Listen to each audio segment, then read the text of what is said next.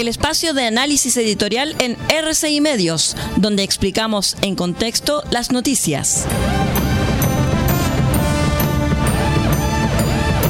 Estos son los tiempos que corren.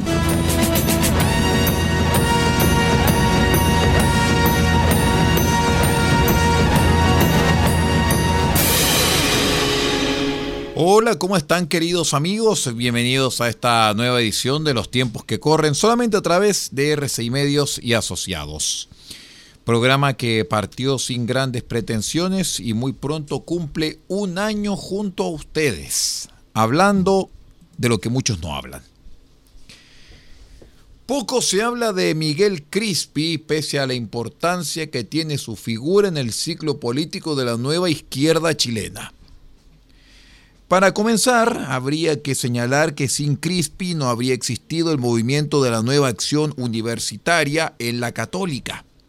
Sin este movimiento no habrían existido los pingüinos en 2011 y sin movimiento estudiantil en 2011 el Frente Amplio difícilmente hubiera nacido, ni menos llegado a ser gobierno. Dada la relevancia del personaje en cuestión, habrá que hacer un poco de historia. Todo comienza cuando Crispy, egresado del St. George, hijo de la ex ministro del Trabajo durante el primer gobierno de Michelle Bachelet, Claudia Serrano, y con pasado en Techo para Chile, es electo como presidente del Centro de Estudiantes de Sociología de la Universidad Católica. Desde ahí se unió a otros centros de estudiantes, fundamentalmente de carreras de ciencias sociales y humanidades, para conformar una plataforma denominada Coordinadora de Estudiantes UC. El primer objetivo de esta agrupación fue solicitar la destitución del por ese entonces consejero superior de la federación, Diego Schalper, sí, el mismo que usted conoce, en el contexto de una solicitud que no logró contar con los votos del Pleno para que la federación adhiriera a una marcha pro píldora abortiva. Era una época en la que el foco de las federaciones gremialistas fue siempre intramuros, centrado estrictamente en las prioridades de los estudiantes y una que otra añadidura suntuaria como organizar paseos por la nieve. Mientras tanto, Crispy comenzaba a instalar desde el Consejo de Federación discusiones más políticas y nacionales. Es así como nació este NAU, como lo habíamos dicho, Nueva Acción Universitaria. En 2007, Crispy lideró la primera elección del movimiento, derrotando en las elecciones de la FEUC a un rústico candidato gremialista cuyo estandarte de campaña era repetir con tono patronal que cuando los estudiantes de agronomía necesitaron computadores, nosotros pusimos los computadores. Ahí están los computadores. Pero los estudiantes no querían gestión querían recuperar la ilusión y, por qué no decirlo, también querían una pequeña dosis de revolución. De hecho, la estética de este Nau estaba colmada de referencias al mayo francés de 1968, al son de la pegajosa e irreverente melodía del My Generation del grupo de Who que usaban en sus clips de campaña. Desde sus primeros pasos, los líderes frente amplistas han sido hábiles para ilusionar al electorado. Crispy en esa campaña prometió llevar la Universidad Católica a la mentalidad, formular cambios estructurales a la Ley General de Educación y hasta refundar el DUOC. Por supuesto que en su mandato no cumplió nada. Aunque lo que no defraudó fue en sentar las bases de una auténtica maquinaria electoral en la católica.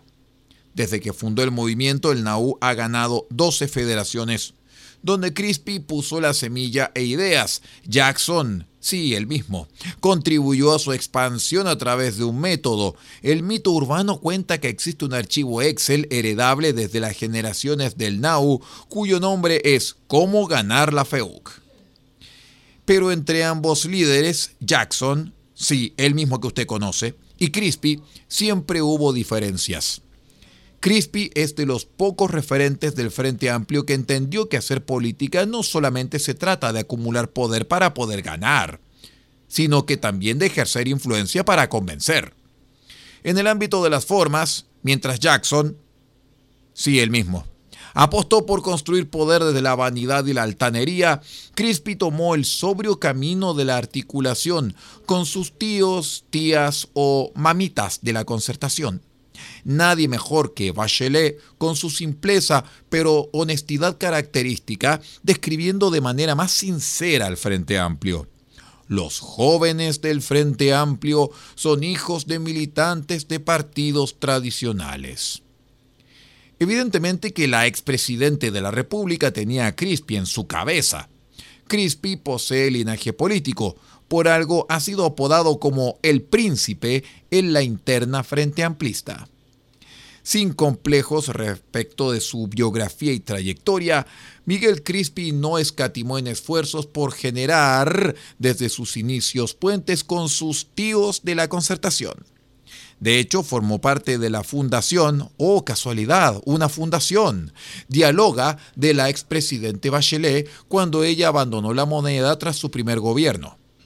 Luego, cuando Bachelet volvió al poder en 2014, ingresó al gobierno como asesor del Ministerio de Educación, bajo la eufemística doctrina de la colaboración crítica, equivalente a cobrar el cheque como funcionario oficialista, pero sin asumir costo alguno o lealtad política con la administración, un privilegio digno de un protegido.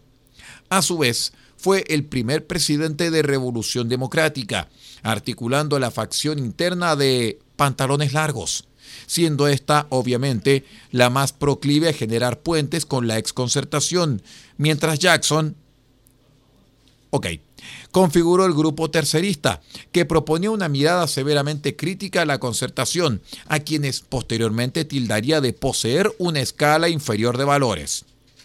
La superioridad moral que algunos hablaron.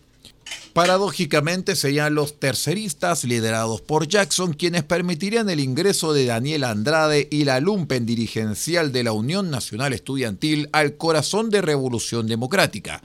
Pero no nos vamos a adelantar muchachos, ¿ya? Luego del segundo gobierno de Bachelet, Crispy entraría al Parlamento, siendo electo en una diputación por el Distrito 12 de la Florida y Puente Alto. Pero el príncipe Miguel abonó al crecimiento de la semilla de su propia destrucción. Como parlamentario votó a favor de todos los retiros previsionales, alimentando así el liderazgo de Pamela Giles, una de sus más férreas contrincantes en ese distrito, y nada irrita más a Pamela Giles que los protegidos, más aún cuando son amigos de don Gabriel Boric. Giles arrasó con Crispy, obteniendo 77 mil votos, mientras que el ex FEUC solo bordeó los 18 mil, quedando fuera del Parlamento. Como premio de consuelo al asumir Boric la primera magistratura, Crispy fue nominado en el importante rol de subsecretario de Desarrollo Regional, Subdere, aunque siempre aspiró a ser ministro. Seguramente la idea fue que desde la Subdere liderara la conformación de una sofisticada maquinaria para ganar elecciones locales, a la usanza de lo que fue el ANAU en la Universidad Católica. Pero el itinerario fue alterado. La facción tercerista de Jackson en Revolución Democrática, que había permitido el ingreso de Daniel Andrade, instaló otra maquinaria, ya no en la Universidad Católica, sino que en el gobierno una maquinaria de defraudación al fisco a través de la suscripción de convenios. Esta vez el Excel ya no era cómo ganar la FEUC, sino cómo sacar plata de la mano de fundaciones. Sí, el caso usted lo conoce. Desde la Subdere, Crispy validó traspasos a la Fundación Procultura, o casualidad, del psiquiatra amigo del presidente Alberto Larraín para el pintado de fachadas por 630 millones de pesos, con un valor de 260 mil pesos por metro cuadrado, un costo digno de un mural del británico Bansky o un Wingwood Walls en Miami. Crispy se defendió indicando que esta fundación contaba con experiencia suficiente. Tras la implosión del caso de corrupción denominado convenios al interior del gobierno y el castigo a Revolución Democrática, Crispy otra vez gozó de protección. Volvió a su zona de confort, el espacio de mayor influencia y protección dentro del Palacio de la Moneda, nada menos que el segundo piso. como jefe de asesores de la presidencia. Proyectando la inmunidad que le confiere esta nueva e importante posición, Crispy se ha negado en dos oportunidades a comparecer ante la comisión investigadora del caso de corrupción llamado convenios. La pregunta es, ¿por qué se niega? ¿El compromiso con la probidad y transparencia acaso no era total? Porque el que nada hace, nada teme, dicen en el pueblo de donde yo vengo. Sin embargo, lo más interesante es que nadie hubiese pensado que el futuro político de una de las jóvenes promesas de la nueva izquierda chilena se sostuviese por el peso de un subterfugio legal, propio de una separata de derecho administrativo vocereada por Luis Cordero. Abro comillas. Crispy emite boletas de honorario, por lo tanto no es funcionario público. En consecuencia, no tiene responsabilidad administrativa. Cierro comillas. Es una forma de protección bastante poco digna para un príncipe. ¿No es así?